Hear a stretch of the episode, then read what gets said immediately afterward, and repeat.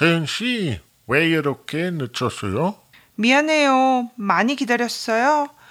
어제 너무 늦게 자서 오늘 늦게 일어났어요. 정말 미안해요.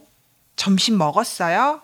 아니요, 못 먹었어요. 그래서 너무 배고파요. 그럼 점심 먹으러 빨리 가요. 오늘은 제가 사요. 기다려줘서 고마워요.